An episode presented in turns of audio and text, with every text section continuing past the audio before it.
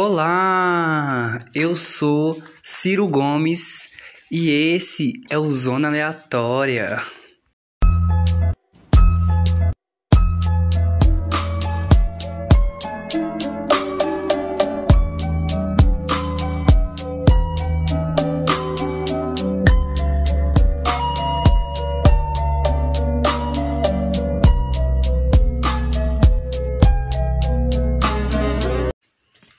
Pessoas que transformam em outras pessoas, pessoas que substituem seus corpos por outras coisas, pessoas que transformam e passam de corpo em corpo, pessoas que trocam de olho como se fosse lâmpada de luz.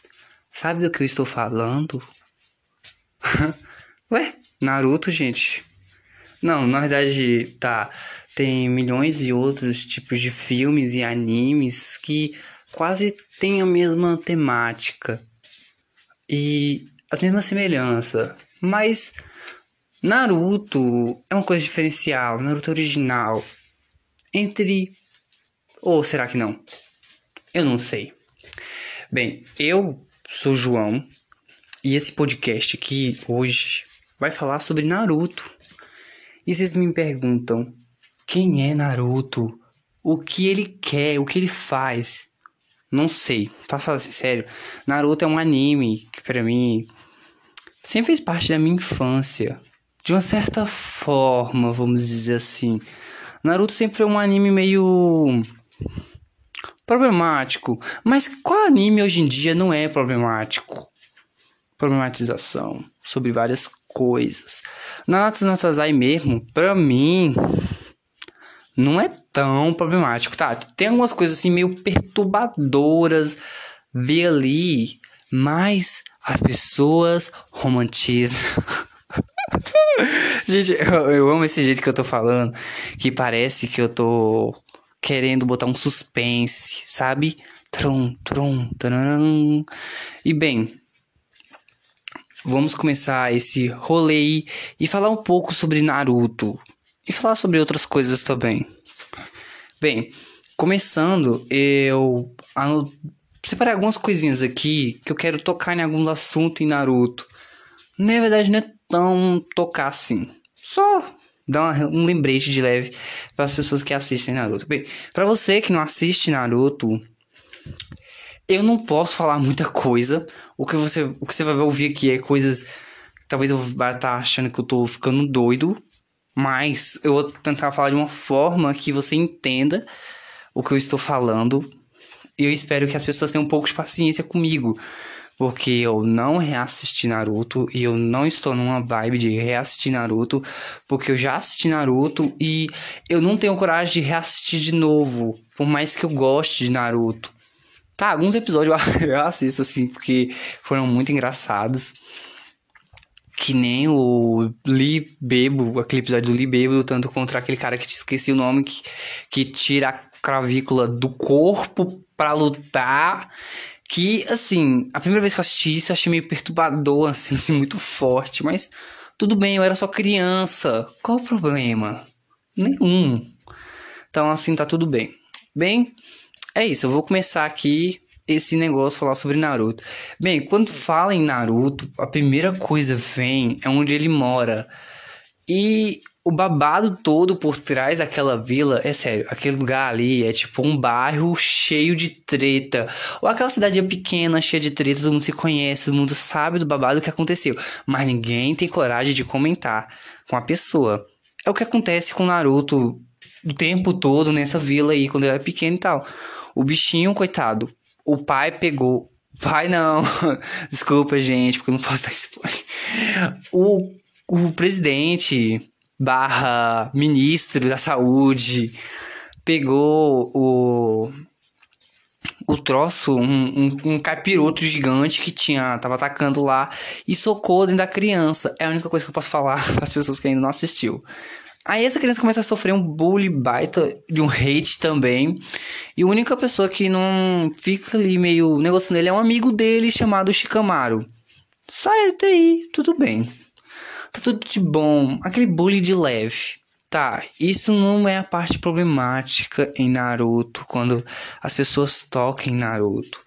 Bem, uh, tem um personagem em Naruto que ele sofre. Eu quero tocar nisso logo de primeira. Eu não achei tão assim. Bem, vou tem um pontinho na verdade, um ponto chamado personagens que eu me pergunto, me questiono muito. E entre esses personagens, o que mais me questiona é o Hashirama.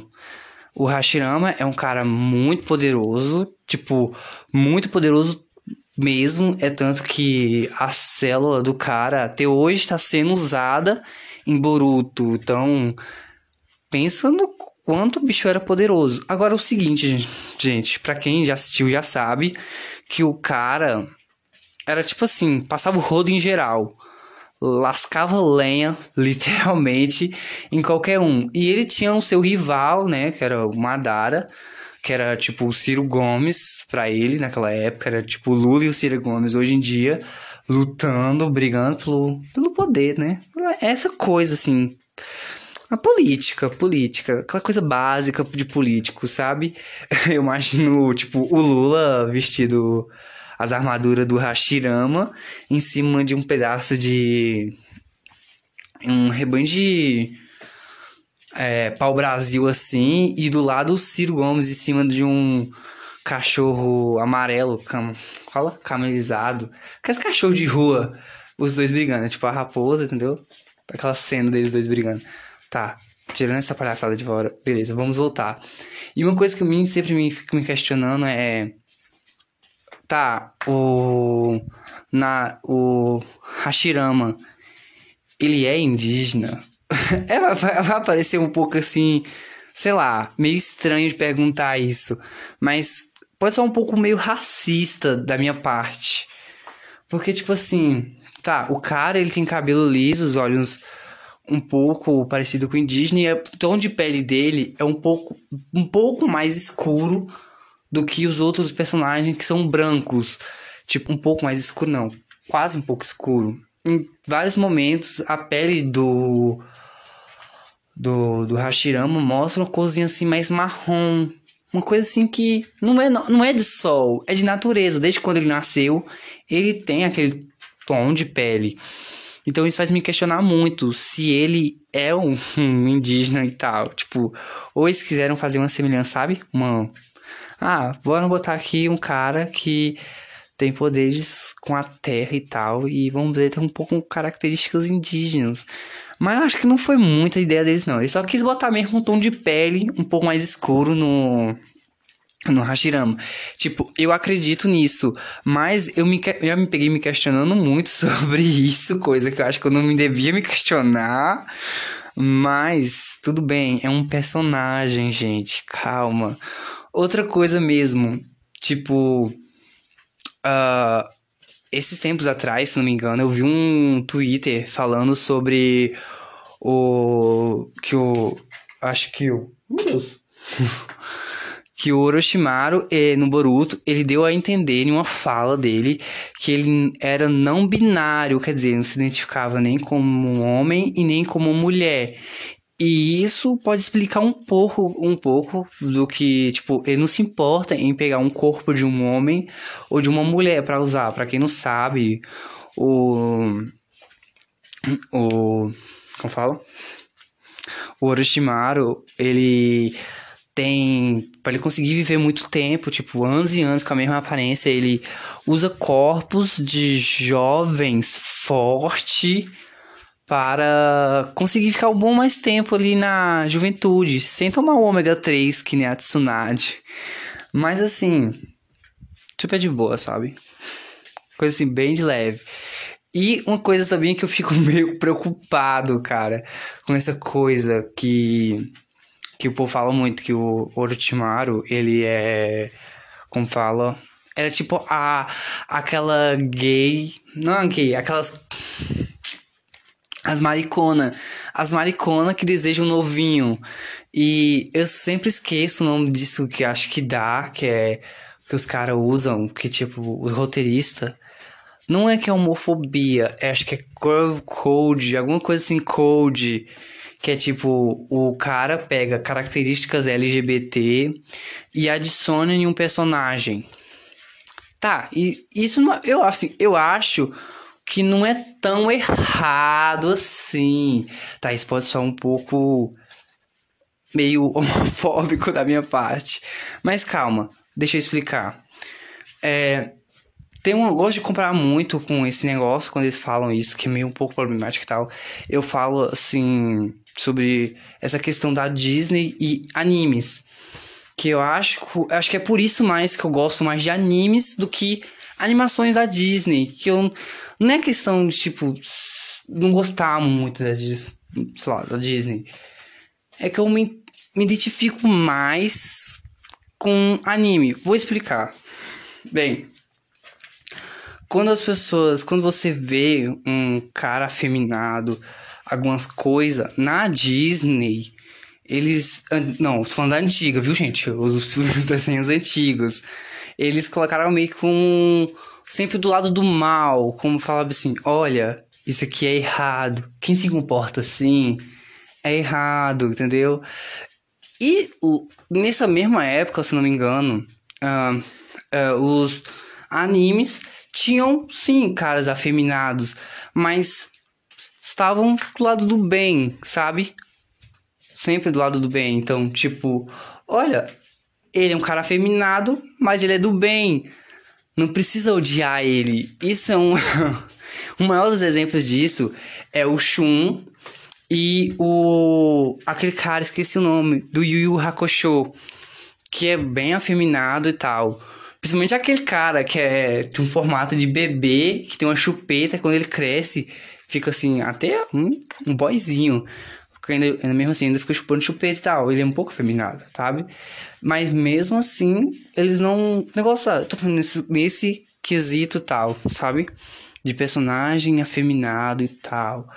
Que anime, ele meio que quebra muito dessas coisas, sabe? Tipo, olha, isso aqui é errado, isso aqui não sei o que. Tá, agora que ultimamente na Netflix eles fizeram uma coisa meio errada, sabe? Pegaram um Shun e transformaram em uma mulher. Eu achei uma coisa assim muito errada, cara. Porque tipo assim, o Shun foi meio que um, um uma um, não, foi um dos pilares que eu considero um dos pilares pro para as pessoas LGBT, tipo, os gays, principalmente os gays, bissexuais, pans, se identificar pra ir assistir anime, sabe? Um dos pilares. Tô falando que não existe só o Shun, ou aquele cara lá do Yu Hakusho, que eu também gosto, que eu esqueci o nome. Mas, assim. É sobre isso, entendeu? Calma aí, que eu vou tentar me organizar aqui. Assim, vou tentar entender aqui o que eu quero dizer. A questão é. O, o anime em si, ele. De alguns, de alguns negócios, tá, tem todo aquela, aquele pequeno problema tal. Pequeno não, um grande problema, na verdade. Que as indústrias do Japão, Japão, Coreia, que faz os animes? Eles sexualizam muito, muito, muito mesmo, tipo, muito as mulheres. E eu reparei isso muito no Brasil. Mas calma aí que eu vou chegar lá. Calma aí, deixa eu só explicar esse negócio aqui. Da, do Shun. Eu falo Shun porque o Shun é um. Que. Vou explicar. Bem, olha, quando a Netflix pegou o personagem Shun e transformou em uma mulher, não que eu não ache errado, é que, tipo, o Shun já era um exemplo de homem afeminado. E, tipo, eu acho que, assim, não sei se a Netflix ela suou como homofóbica, algo do tipo. Mas pra mim ela suou um pouco homofóbica, sim. Porque ela pegou o cara mais afeminado e transformou em uma mulher. Eu achei errado. Porque ele não pegou simplesmente um personagem como Ikki de Fênix, que é um cara típico é macho alfa e transformou em uma mulher. Ou, sei lá, o principal, Seiya, sabe? E transformou em uma mulher em vez do Shun, sabe? Então, sei lá, cara, ficou meio o que que tu tá, o que tu fez aí, velho, sabe? Eu fiquei tipo assim, ô, né, Netflix, que, que, que merda é essa aqui, meu irmão? É, eu desisti. Na primeira temporada, eu desisti. Larguei de mão, ficou uma porcaria. Não quis mais envolver. E pronto, esse arco aí de LGBT em animes aí fecha. Não, mas calma aí. Tem um anime que eu tô muito é, ansioso para assistir que fala que tem muitos personagens assim LGBT, que é nos nos em, é não, não. Acho que é, peraí, calma aí. Hum nos genes Evangelii, alguma coisa assim, que tem na Netflix. Eu vou assistir, eu vou procurar saber. Eu já vi alguns pedacinhos de imagem, assim, tem alguns personagens bem bonitinhos e tal, bem desenhado. Então é uma coisa assim que eu vou querer assistir. Mas vamos lá. Vamos lá falar sobre Naruto. Calma aí que tem muita coisa pra falar sobre Naruto. Deixa eu só tossir um pouco. Gente, eu nem sei se pegou a tosse, mas de boa. Em quesito vilão, tipo, Naruto é cheio de vilão. Tipo, e não são simplesmente vilões meio bosta, meio, sabe? Ah, não sei o que, você comeu meu feijão, vou brigar com você. São vilões assim que têm seus propósitos, têm suas dores, têm sua visão de mundo. Bem, de uma certa forma, eu passo um leve pano pros vilões de Naruto, porque é o seguinte, todo vilão de Naruto, ele teve um porquê, um, vou dizer, uma história por trás, porque eles querem fazer aquilo. Bem, tá. O Orochimaru até hoje eu não entendi. É uma, um ser assim que eu não entendi muito bem a história é, de Orochimaru. Talvez que quando tava passando a história dele, eu tava um pouco entrando numa fase meio complicada da minha vida, mas não vem ao caso. Bem, o Opto teve toda aquela questão dele da amizade do, do Kakashi e tal, da Rin, que ele vê aquela imagem perturbadora do perturbador entre aspas, né? Porque, tipo assim, pra gente ver normal, mas pra ele como personagem deve ser horrível. Tipo, ver um amigo seu matando a sua, a sua crushzinha. Então, deve ser um ódio horrível. E também por toda aquela coisa toda de guerra, né, que eles viveram e tal. O Madara foi quase a mesma coisa que o Obito. Tipo, o Madara, ele nasceu em um em uma época que tinha muitas guerras, muitas guerras mesmo, e sempre ele caçava uma forma ali de lutar e tal. O ruim era o quê? Como esse era um tempo de guerra, o pai dele parece que era um pouco machista. Acho que todo pai de anime quase é. E fazer um monte de filho. Ah, assim, parece, né? Que fazia um monte de filho pra ir pra guerra e eles viam os irmãos deles tudo morrendo. Tipo, sabe? Cria uma relação com seus irmãos e seus irmãos acabam morrendo em uma guerra toda hora. Tipo, é uma coisa meio horrível e acho que ele também desejava paz. Não, realmente desejava paz. O, o óbvio desejava paz. O Pen o Pen, Nagato, ele o Nagato, a antiga Katsuki desejava a paz, mas todos eles tinham uma forma, uns métodos meio como dizer, desequilibrado de aplicar a paz. Então, eles eram meio perturbados também com essas coisas todas que eles passaram e tal. Não souberam lidar com essas dores deles e então acabaram meio que fazendo de uma forma muito distorcida. Eu acho que as pessoas que começam a assistir Naruto, começam a assistir Naruto, vê que são vilões, ah, é vilão porque é mal e tal. Mas não assiste Naruto até o final, sabe? para entender e compreender que tem um grande plot twist. O Naruto eu acho que é um grande plot twist atrás do outro no final.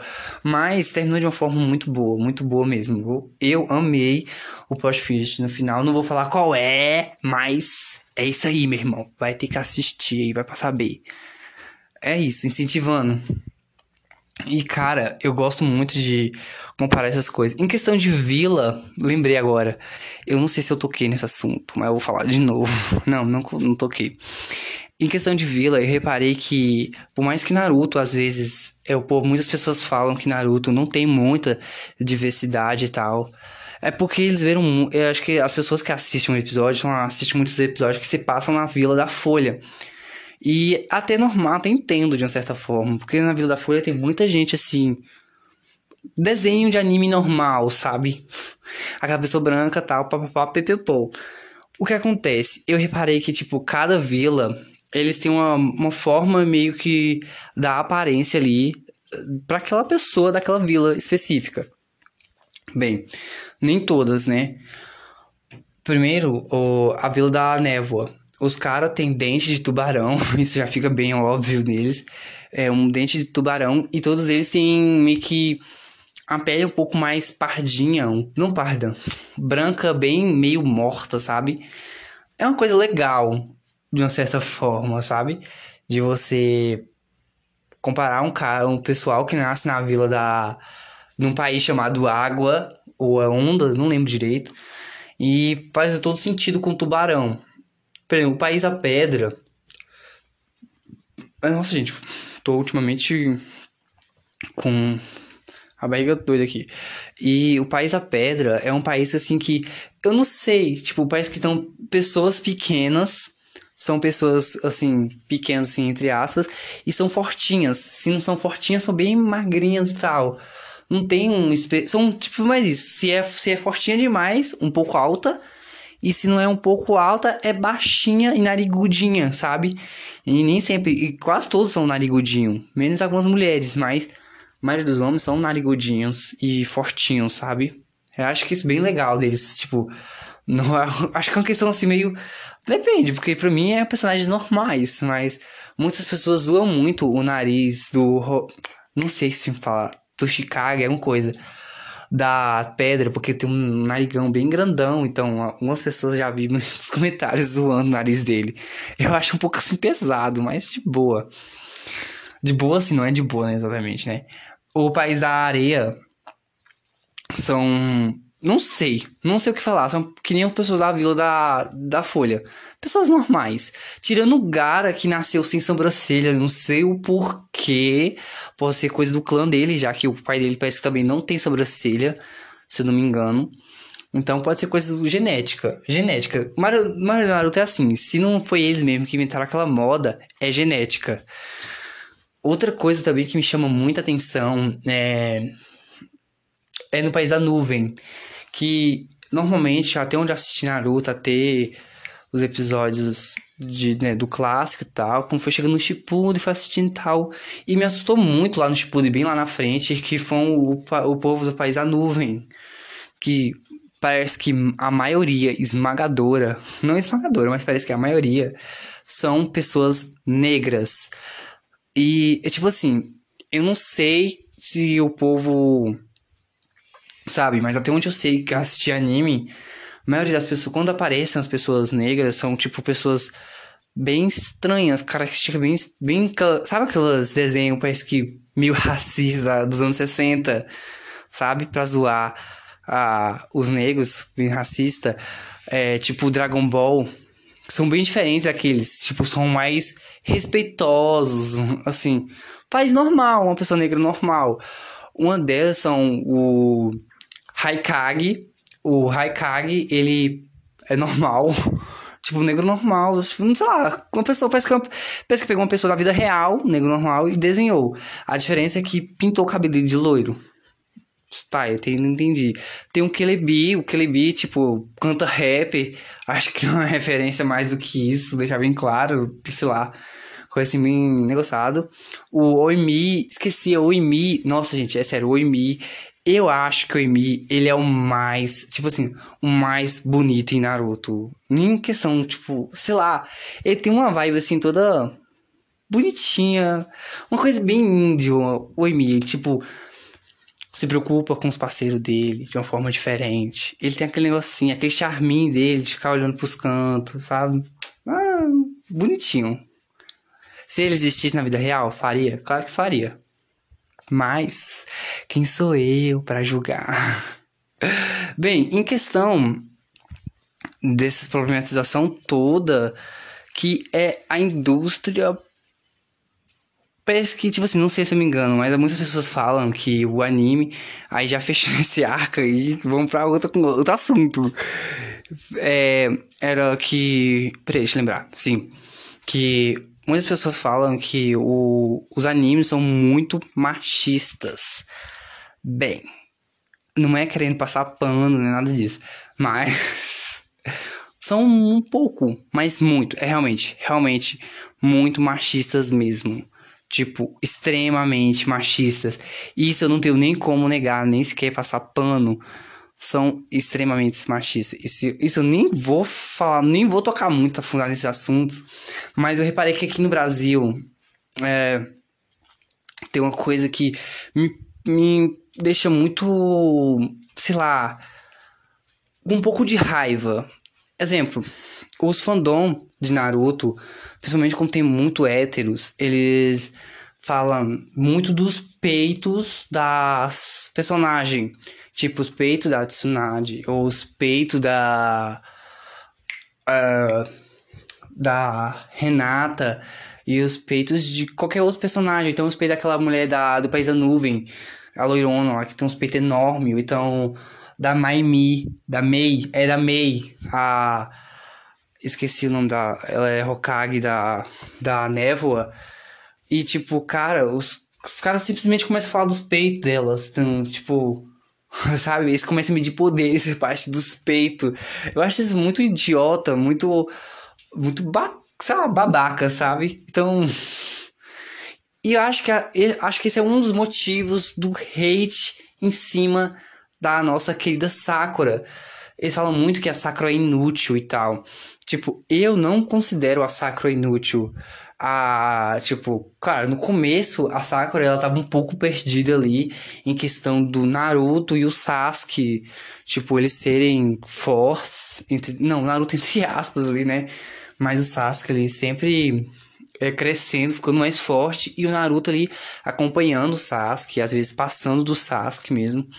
E ela ali ficou meio negociada, sabe? Tipo, cara, eles estão tendo habilidades, estão pegando experiência e eu aqui parada, sabe? Acho que ela se questionou, tipo, eu não posso ficar para trás, tenho que superar ele. Acho que esse, esse é, acho que isso fica bem claro no episódio onde ela corta o cabelo nas provas Chunin, que é essa coisa de não depender, tipo, sabe, não depender de macho pra salvar ela. Ela pode salvar e ela pode até salvar eles, os companheiros dela, sabe? É uma coisa assim muito forte, assim, para mim, assim, eu considero eu considero muito. E a Sakura, para pessoas que falam que ela é inútil, ela foi totalmente essencial em todos os cantos da do clássico de outros e tal. E bem, a Sakura na segunda, na primeira guerra, na quarta guerra, ela fez um apoio muito grande e tipo, acho que as pessoas desmerecem muito o talento da Sakura, tanto na sua área médica, na sua esqueci o nome que se faz o jutsu de médico, mas tanto na sua área médica, tanto na sua área tipo ninja mesmo, sabe? Esqueci o nome pra mas feminino para ninja.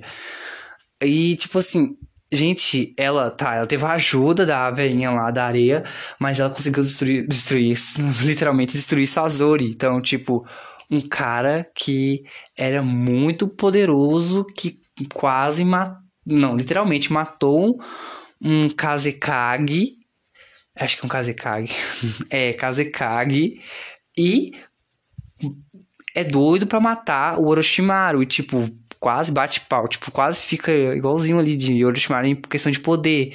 E tipo, gente, vocês não considerar isso, e sem contar e entre várias e várias outras, onde a Sakura provou que sua força física é totalmente imensa.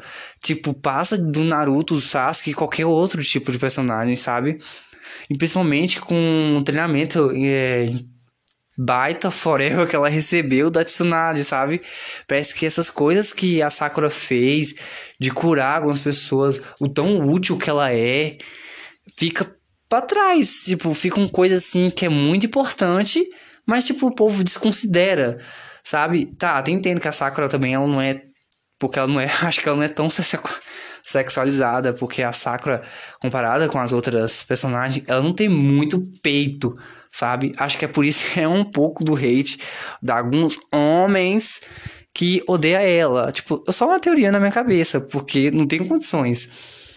Porque a Sakura, ela, principalmente na guerra, que eu tô falando, na guerra mesmo, ela curou inúmeras pessoas. Curou e foi apoio ali, sabe?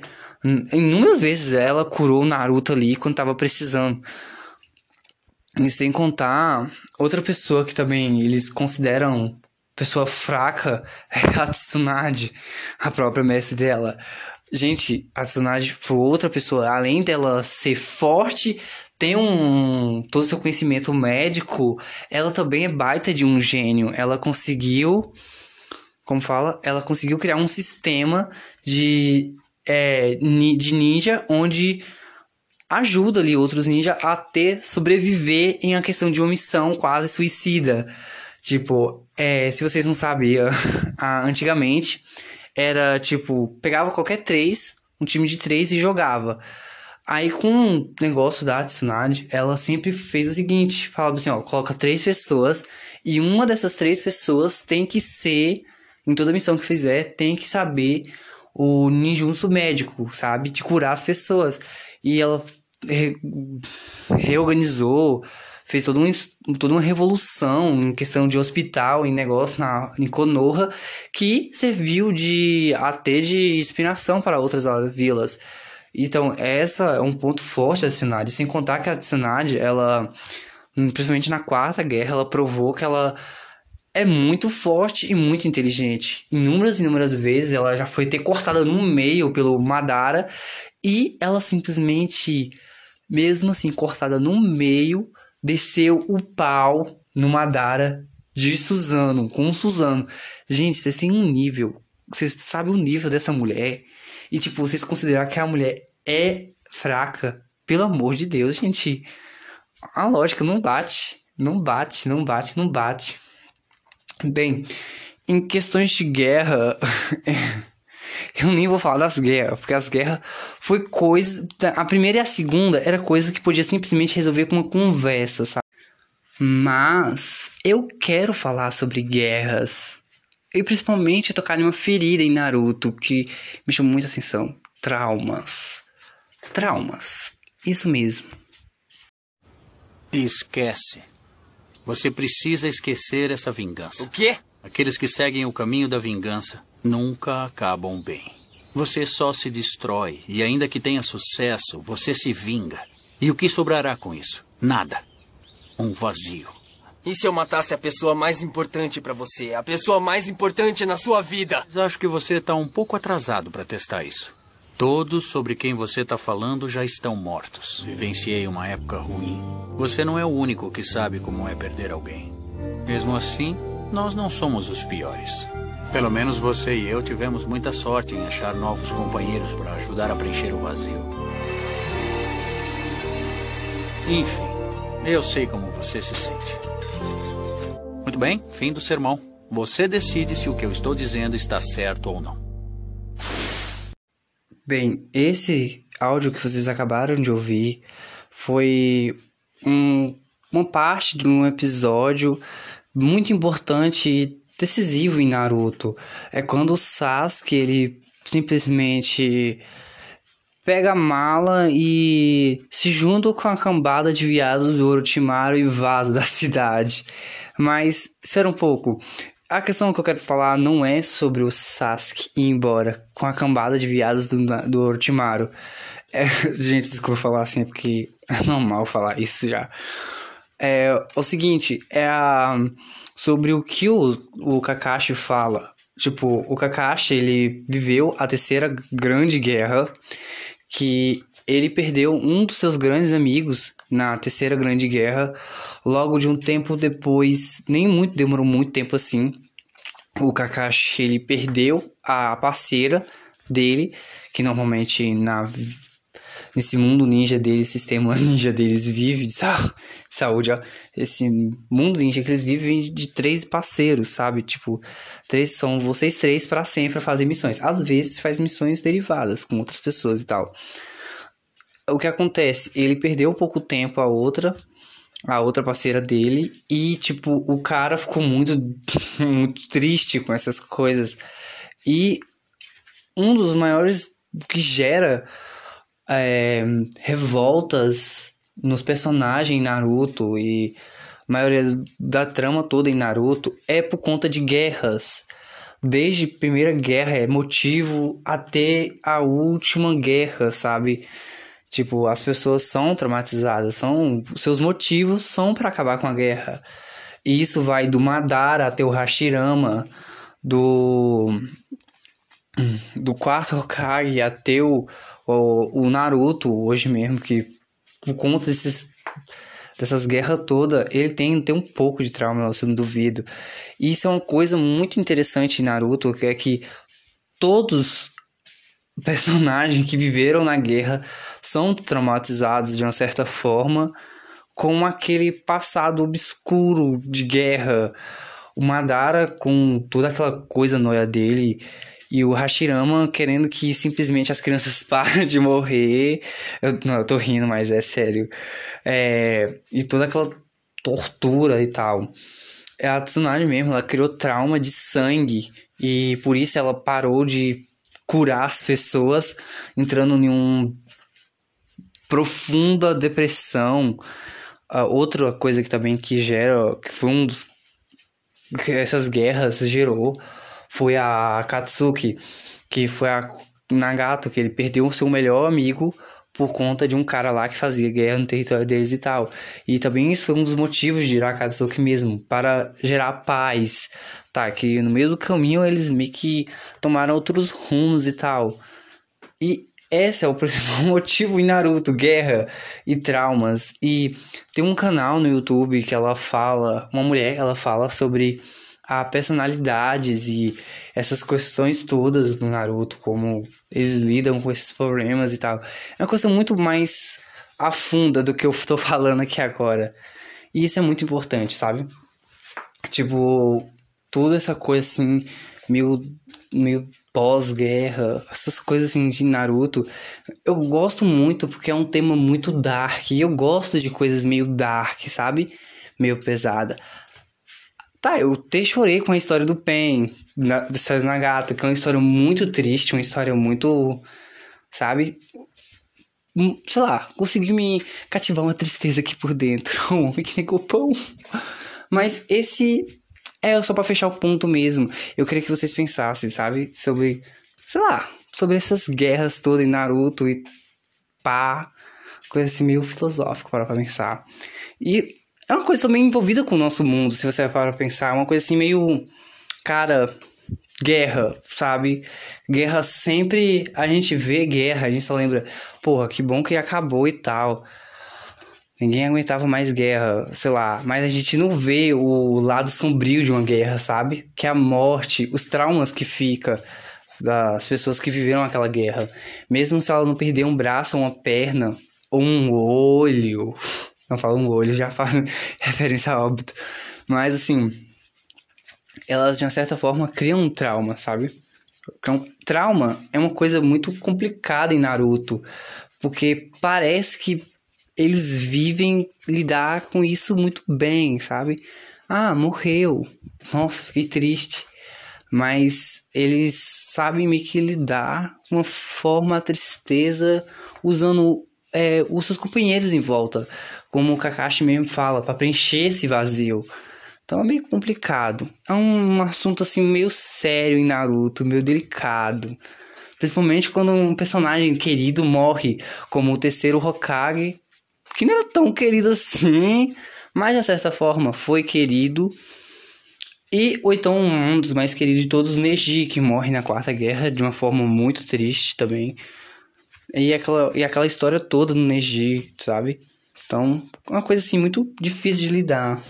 Até hoje eu não superei a morte do do do Neji, porque foi uma coisa assim muito besta, se você para pensar, assim, sabe? Tinha como evitar aquilo. E seria eu queria eu queria saber como era ver o Neji vivo em Boruto. O que Boruto hoje vive é é água com limão, comparado com os perrengues que o povo passou no passado. Mas quem sou eu para julgar? Quem sou eu? E é isso. Esse fechando com esse tema maravilhoso, com esse tema dark, morte, trauma. Mas é isso, gente. Quem gostou do meu podcast, provavelmente não gostou, porque eu falei coisa com coisa. Eu prometi um podcast autorizado, todo bonitinho, meti da besta, mas eu não consegui. Gente, é sério. Eu não consigo fazer uma coisa sozinho. Sei lá, sou muito desorganizado. E aconteceu muita coisa aqui enquanto eu tava gravando, muito barulho. Nem sei se pegou os barulhos aqui, então eu tava muito nervoso, então acabei falando coisa com coisa. Mas de boa. Esse foi um podcast é, e gravado por João, eu mesmo, e eu espero que vocês gostem. Se caso quiser saber mais sobre mim ou sobre esse podcast mesmo, tem o meu Instagram, João, Jal, Jal, bota tudo junto, Jal Maximoff. Beleza, ou então João Maximoff. Rapidinho você acha. Tá, beleza. E é isso. Se caso vocês querer tiver querer ouvir mais podcast, tem uns podcasts aqui embaixo. Eu não aconselho a ouvir, porque pra mim eu sempre acho que o primeiro tá sempre bom e o resto que tá por trás é muito ruim. Mas se você gostou, né? Quem sou eu para te julgar? Vai lá, dá um, um, um feedback. Nossa, tô fazendo muitas blogueiras aqui. Ai, Deus. Mas é isso, gente. Até a próxima. Eu espero que vocês gostem. E até talvez daqui a seis meses. Brincadeira. Vai ter um podcast sobre Lana Del Rey. Eu espero que vocês gostem. Eu juro que vai ser o último episódio. É sério, o último podcast sobre Lana Del Rey. Depois disso, eu não falo mais nada sobre Lana Del Rey. Talvez eu toque. Dou umas falinhas ali em outros podcasts. Mas vou parar de falar de Lana Del Rey. Porque assim. O podcast é aleatório. Não dá pra ficar só tocando na Lana Del Rey, né, gente? Pelo amor de Deus. Então é isso. Tchau. Um beijo na bunda.